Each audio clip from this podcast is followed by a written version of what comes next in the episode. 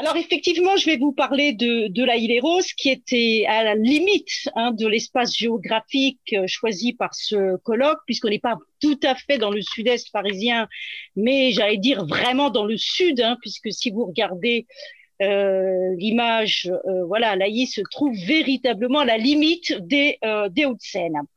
En tout cas, cette commune fut le théâtre de deux grands combats sur son territoire ainsi que sur celui voisin de euh, Chevilly-la-Rue.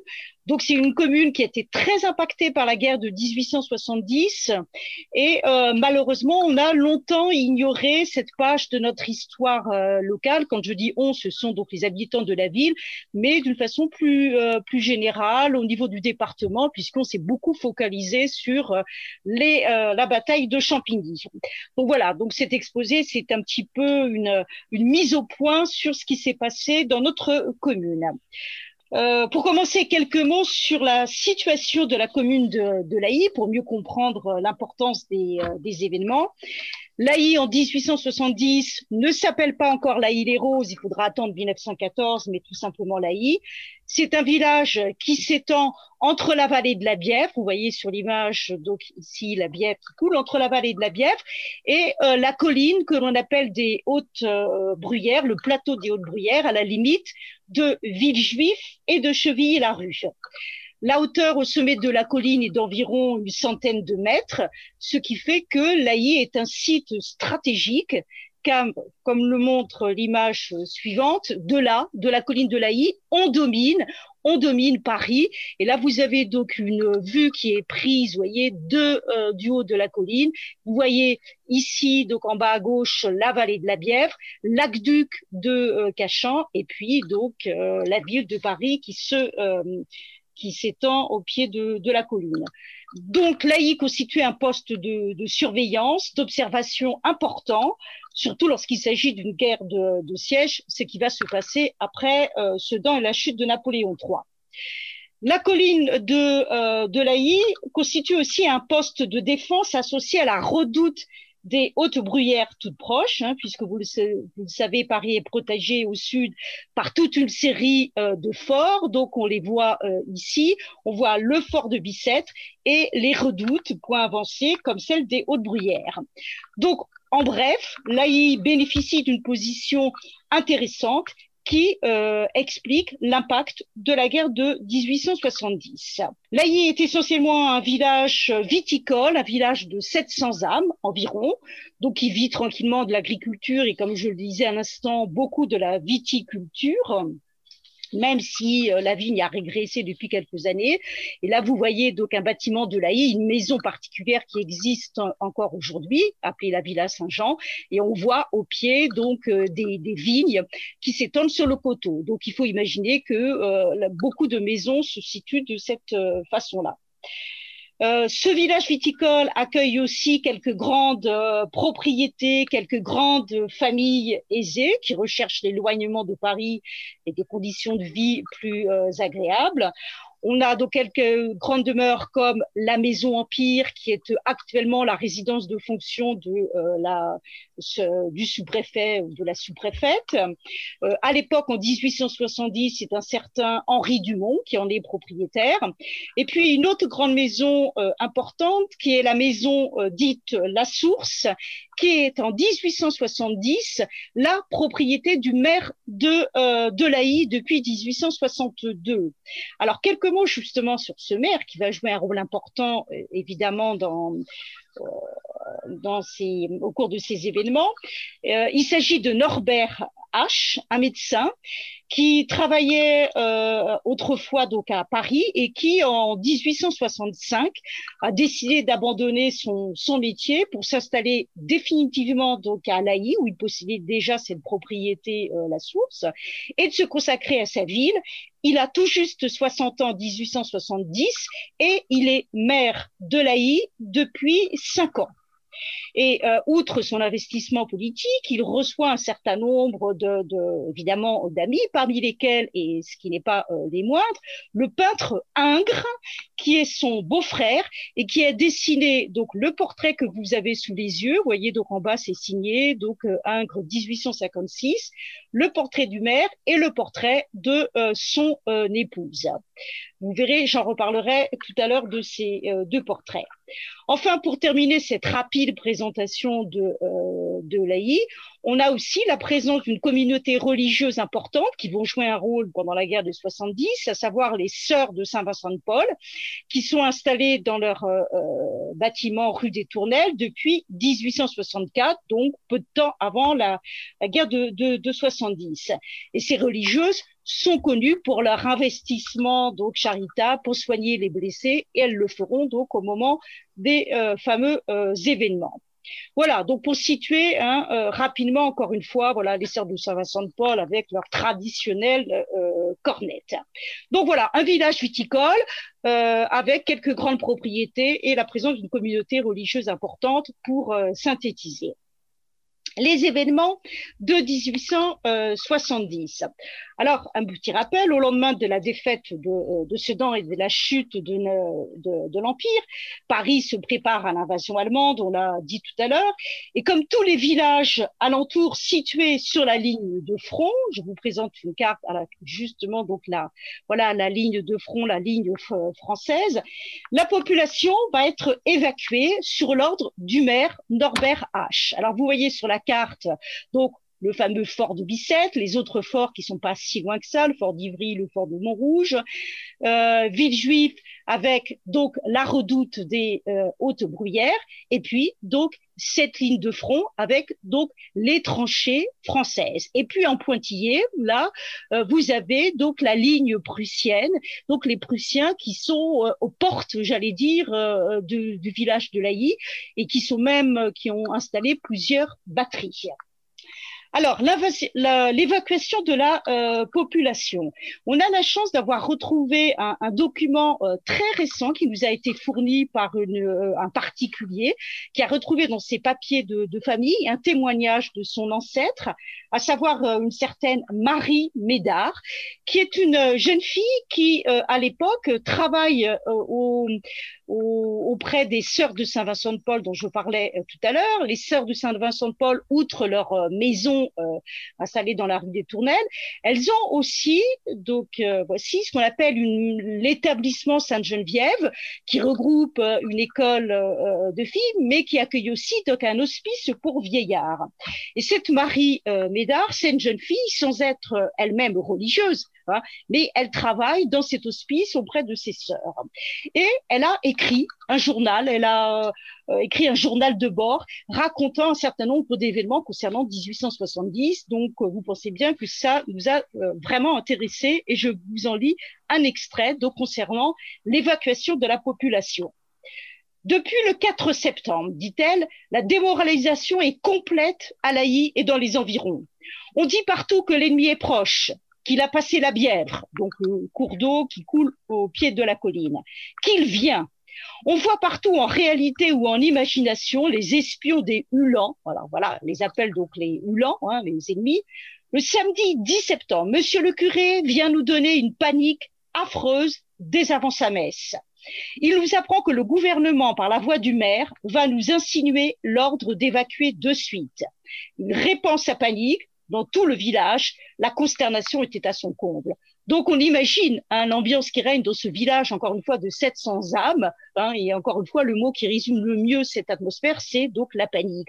Les Allemands sont là, arrivent, il va falloir sans doute évacuer. Je continue un petit peu la lecture de um, quelques lignes de ce journal de Marie Médard. Tous les gens qui espéraient venir chez nous perdent de courage, ne sachant où se caser. Je fis un tour dans le pays, autrement dit dans le village, et rassurai tout le monde en leur disant que nous resterions. Le but du bon curé était de nous faire peur pour nous obliger à partir, parce que si nous restions, il se voyait forcé de rester aussi. Porter du linge, de la literie, des meubles, que nous recevions bien entendu sans garantie. Et lorsque la porte fut murée, les retardataires gémissaient et nous mettaient encore tout ce qu'ils pouvaient dans tous les coins persuadés, disait-il, que cela serait mieux en sûreté chez nous. La volaille, les lapins pleuvaient dans le poulailler.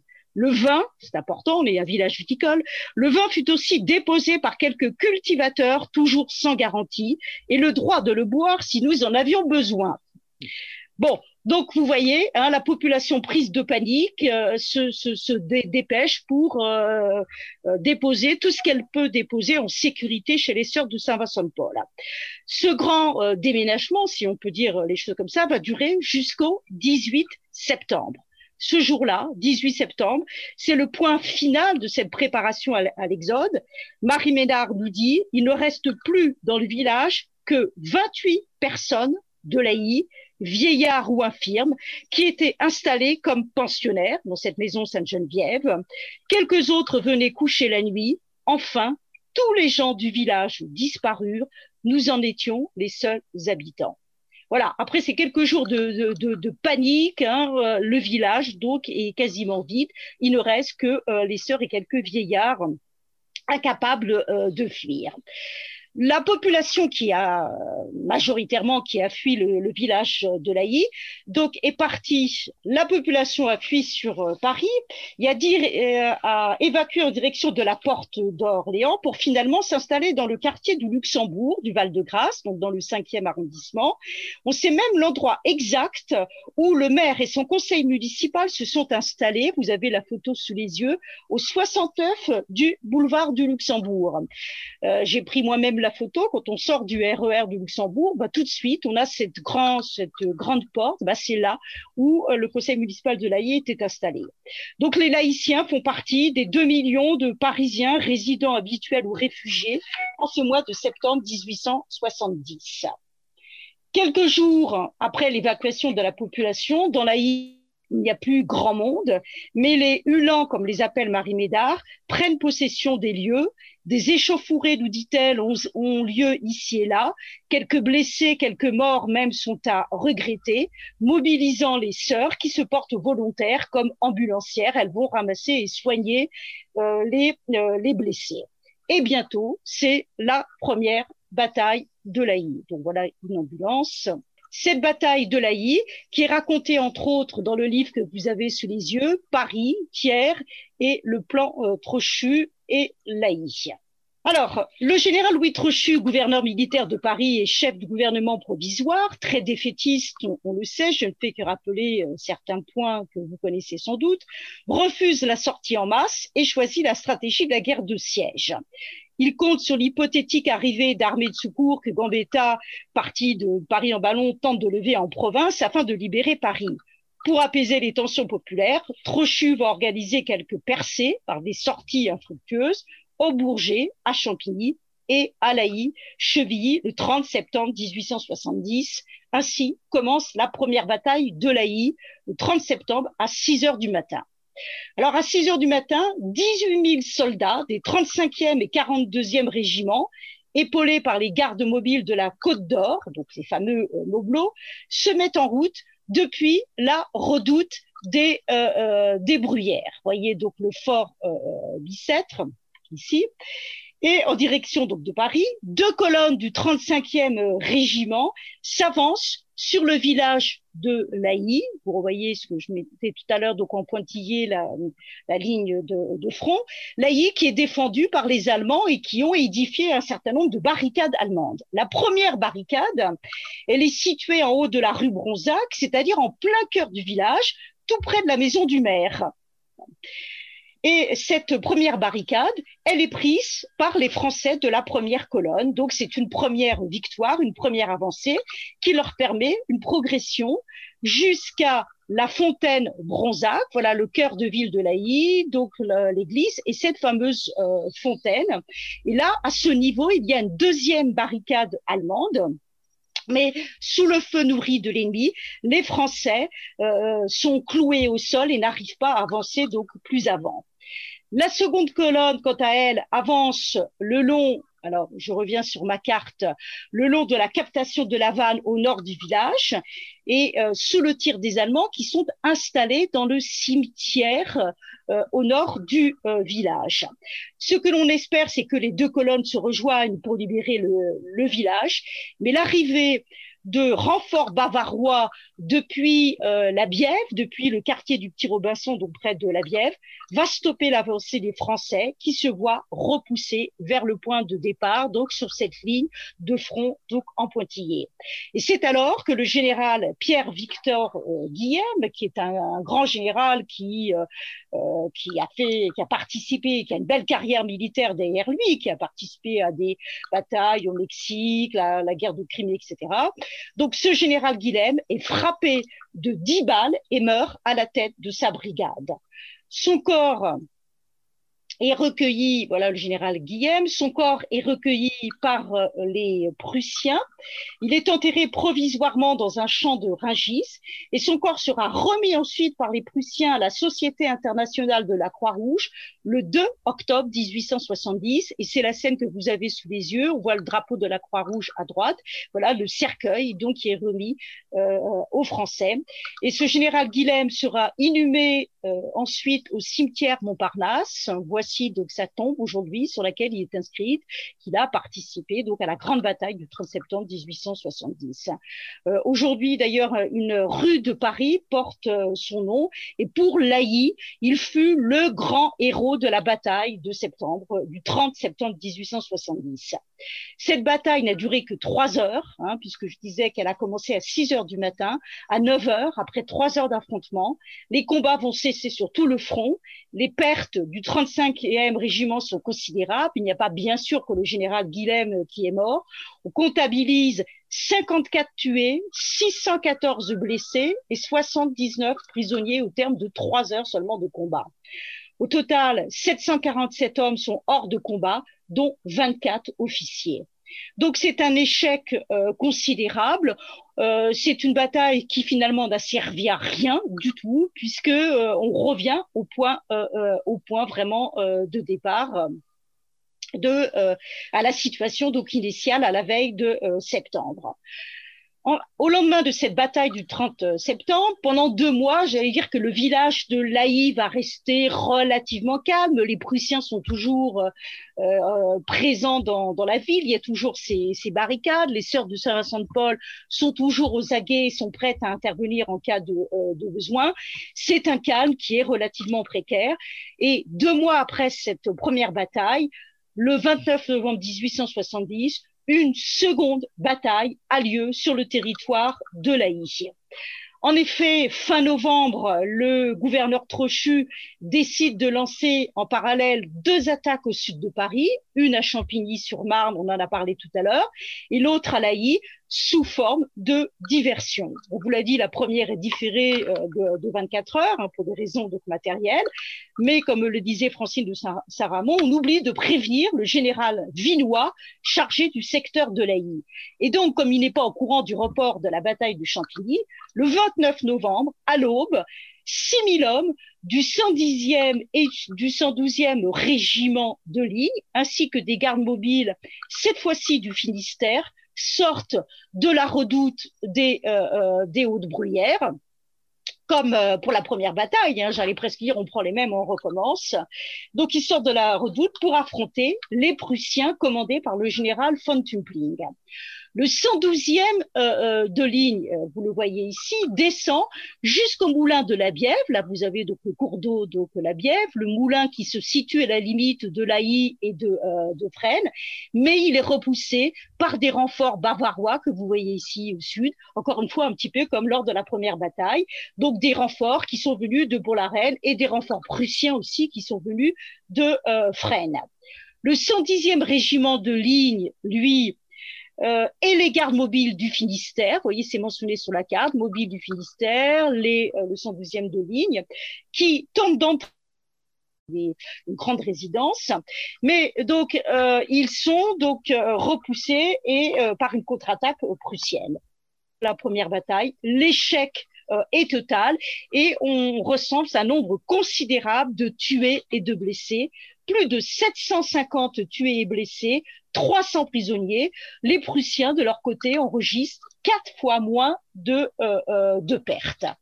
Alors, de cette seconde euh, bataille, on a un témoignage très intéressant, retrouvé aussi récemment, celui d'un garde mobile du Finistère. Il s'appelle Vincent Coa. Alors Vincent Coa, alors, je vous montre, bon, voilà, une photo représentant euh, la bataille qui appartient à ces gardes mobiles euh, bretons. Vincent Coa est un ouvrier originaire de Morlaix qui travaillait à la manufacture de tabac de la ville et qui, en parallèle, se plaît à écrire des, des poèmes et des chansons en breton sur des feuilles volantes. Il, est un peu, en quelque sorte, une sorte de barde breton, comme l'était d'ailleurs euh, son père. Et en 1870, donc, il est engagé comme garde mobile, il a 26 ans, il participe à cette bataille et il écrit un très long poème en breton intitulé Sturm Laï. Alors, je ne vais pas vous lire évidemment le poème en breton, mais je vous montre, euh, voilà, Sturm Laï. Sturm, en fait, qui veut dire bataille hein, de, euh, euh, de Laï. Je vous lis quand même, je me permets de vous, parce qu'il est très très long, mais vous lire quelques extraits parce que c'est particulièrement, c'est du vécu, hein, c'est vraiment très fort. Voici s'il dit, écoutez-moi, Jean de Basse-Bretagne, je vous prie, et je vais vous dire le combat qui s'est passé tout près de la ville de Paris le 29 novembre 1870 par un temps très froid. Le vent était glacé, le temps était froid, les soldats rampaient dans la boue et la gadoue. Un soldat disait doucement à l'autre, la mort approche, je l'entends euh, venir. Trois heures venaient de sonner à Gentilly quand les jeunes soldats, plus blancs que les lilas, donc très pâles évidemment, étaient en marche vers l'Aï avec la tête levée pour chercher les ennemis qu'ils devaient euh, rencontrer. Je vous lis un deuxième tout petit extrait. Hein. Ainsi se trouva le 29 novembre une partie allant sur l'Aï par une nuit glaciale. C'est répété à plusieurs reprises. On, imagine la situation à 6 heures du matin. Hein. Euh, on est euh, presque au mois de décembre. Il fait effectivement très très froid. Le temps était glacial, répète-t-il. Il n'y avait aucune lumière à part celle semée par Dieu dans le ciel. À force de marcher, ils trouvèrent devant la ville de l'Aï, certains d'entre eux disaient Très bientôt, j'irai en premier dans la ville prendre un drapeau et je le tiendrai plus haut que les vaches portent leurs cornes. Il y a quand même une volonté hein, de gagner cette euh, bataille. Je termine en disant le quatrième groupe des mobiles du Finistère se trouvant en premier lieu pour secouer la chaîne dans les tranchées des hautes bruyères. Ils attendaient l'heure de frapper pour abattre ceux qui tuent leurs frères. Une partie d'entre eux avait brûlé tout leur tabac et l'autre avait bu presque tout leur vin. Non, aucun d'entre eux ne prenait peur en voyant leurs frères couchés sur les tréteaux mortuaires. C'est un très très beau texte. Hein. Nous l'avons euh, sorti, nous l'avons publié, présenté en bibliothèque de l'AI lors des Journées du patrimoine de cette année. Euh, je pourrais évidemment le mettre en entier dans le euh, dans le texte parce qu'il vaut vraiment donc la lecture. Donc voilà ce qu'on peut dire sur ces deux batailles de l'AI. Encore encore une fois, qui toutes les deux se terminent par vraiment donc un échec. Et je voudrais vous dire maintenant quelques mots pour terminer sur l'après-bataille, sur la mémoire de ces deux batailles. Euh, à donc euh, la situation donc est encore une fois toujours euh, aussi tendue. Vous savez que à Paris la situation elle est plus que tendue puisque la population est épuisée après des mois de, siège. Euh, les tensions sont fortes, la révolution euh, gronde, la capitulation est proche, et finalement, donc le 28 janvier 1871, l'armistice est signé, et le 1er mars, je vais vite hein, dans les dates et les événements, les Allemands défilent dans Paris. Pour l'AI, ça, ça va être la fin de l'exil et le retour dans son village après six mois d'absence. Entre le 3 et le 10 mars, sont les faits, les Allemands évacuent les alentours de Paris et les laïciens vont commencer à rentrer chez eux. Et qu'est-ce qu'ils découvrent? Ben, Un village qui est véritablement en ruine. L'église a été brûlée. Beaucoup, beaucoup de maisons ont été euh, pillées, notamment la maison du, euh, du, du, maire qui été pillée, qui se situait tout à côté d'une des grandes barricades allemandes, qui était le lieu d'affrontement lors de la première bataille. Et le maire, lorsqu'il rentre, qu'est-ce qu'il constate, outre sa maison euh, pillée ben, Il constate que le fameux, les deux portraits que j'ai tout à l'heure, qui étaient quand même peints par Ingres, ont euh, disparu.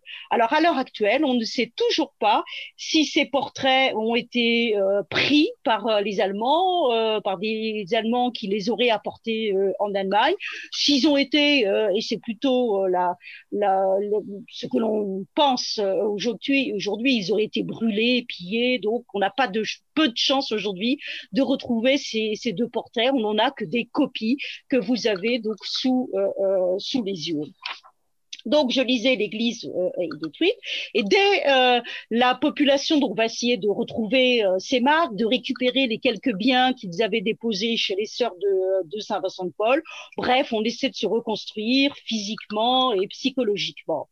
Dès le mois de novembre 1871, donc euh, euh, quelques mois après la, la, le, le, retour de, de la population, le Conseil général de la Seine décide d'offrir des monuments commémoratifs en l'honneur des défenseurs de Paris. Et c'est ainsi qu'est édifié donc euh, à Laï le premier monument en l'honneur des défenseurs de Paris. C'est ce qu'on appelle le fameux cénotaphe, qui est un grand monument très lourd hein, en granit, qui domine la rue Bronzac. Autrement dit, très proche de la maison du maire, très proche de la première, euh, euh première barricade de septembre 1870. Donc c'est le premier monument de notre euh, commune. Vous avez sous les yeux donc voilà quelques illustrations et aujourd'hui tel qu'il se présente. Pour terminer, euh, parce que j'ai déjà pas mal parlé, quelques mots encore sur les autres monuments qui vont être érigés dans les années qui, euh, suivent et qui vont entretenir le souvenir de 1870. La euh, colonne brisée. Cette colonne brisée, elle est édifiée sur le plateau à la limite de Laï et Chevilly-la-Rue, en plein milieu des champs, donc à l'époque, par le 35e régiment de, ligne qui a participé activement à la première bataille de, de Laï et qui veut donc euh, entretenir cette mémoire. Et donc vous avez ce monument sous les yeux avec des plaques qui sont fixées de chaque côté du piédestal dédié avec un petit texte dédié à la mémoire de leurs camarades et plus particulièrement du euh, général Guilhem tombé sous le feu euh, de l'ennemi. Donc en haut de, cette colonne, on a un vase blanc, on a euh, quelques feuillages métalliques et une petite grille. Alors aujourd'hui, voici ce qu'il reste de ce monument. Hein. Il reste beaucoup, beaucoup moins. D'abord, ce monument donc, est situé en plein cœur de la ville. Il n'est plus en plein milieu des champs, mais pas très loin. On a un certain nombre d'immeubles. Donc, il est situé rue Paul Auchard et on a juste donc ce flux de colonnes sur le pied, le piédestal. Ce monument a été réhabilité, restauré, rénové par l'association des Amis du Fulaï, comme vous le voyez donc ici. Donc c'est le deuxième monument. Troisième monument que l'on a donc à l'Aï, rappelant donc les, les batailles de 1870, c'est ce qu'on appelle la croix des mobiles sous forme, alors à l'origine, là, c'est pas encore le monument premier. À l'origine, c'était un monument, une sorte de calvaire en granit qui a été financé par une souscription lancée auprès euh, des habitants en 1873. vous voyez, deux ans après la fin de la guerre. Ce monument, malheureusement, a été vandalisé en 1937. Une nouvelle souscription a été lancée auprès des, des habitants qui a permis de remplacer donc le calvaire initial par l'actuelle croix que vous voyez, qui est un monument donc inauguré le 9 juillet 1939, deux mois avant la Seconde Guerre euh, euh, mondiale. Et cette croix euh, a été réalisée par un, artisan de, en serrurerie et ferronnerie de, de. Donc voici cette croix et vous avez donc au pied donc mentionné voilà à la mémoire des gardes mobiles et des combattants de la Côte d'Or. Pour terminer véritablement cette euh, fois-ci, je voudrais euh, dire quelques mots sur euh, les années qui vont suivre, à savoir 1877 qui fait tout un article sur cette exhumation et qui rapporte, donc vous avez donc l'article, qui, qui dit ceci, 40 tranchées sont ouvertes, dont l'on ressort 178 corps, 123 Français et 125 Français plus précisément et 53 Allemands. Certaines familles sont euh, mobilisées. Alors voilà la scène, hein, donc euh, donc une, une image qui se trouve dans le journal illustré. Donc on voit les notables hein, avec leurs chapeaux de forme qui sont euh, derrière, qui assistent à l'exhumation et on imagine l'ensemble des laïciens là qui sont réunis, qui viennent voir euh, cette ce moment donc euh, important.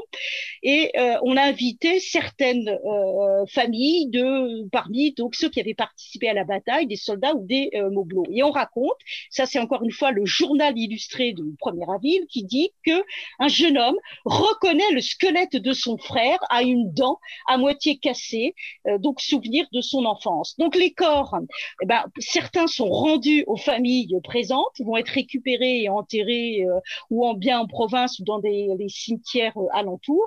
Et au final, on n'a que 35 soldats français sur les 125 à du départ qui avaient été euh, exhumés, donc 35 soldats français et 9 soldats allemands euh, qui ne sont pas récupérés et qui vont être enterrés dans un carré réservé du cimetière communal de euh, de. Et voici donc euh, aujourd'hui donc le carré allemand. Donc ils sont inhumés de façon anonyme dans une fosse dans une fosse commune, hein, entourée d'une grille de fonte, selon un modèle qui a été réglementé par une plaque apposée, loi du 4 avril 1873.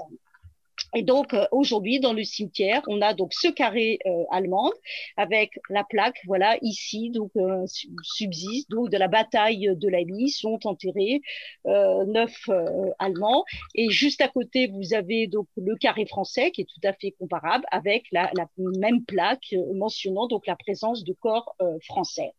Enfin, à la veille de la Première Guerre mondiale, en 1913, la commune de Laï réalise son blason euh, qui va être apposé ici et là. Et sur celui-ci, on retrouve le cénotaphe de 1870, vous voyez, parce qu'il symbolise un moment fort de l'histoire de notre euh, commune.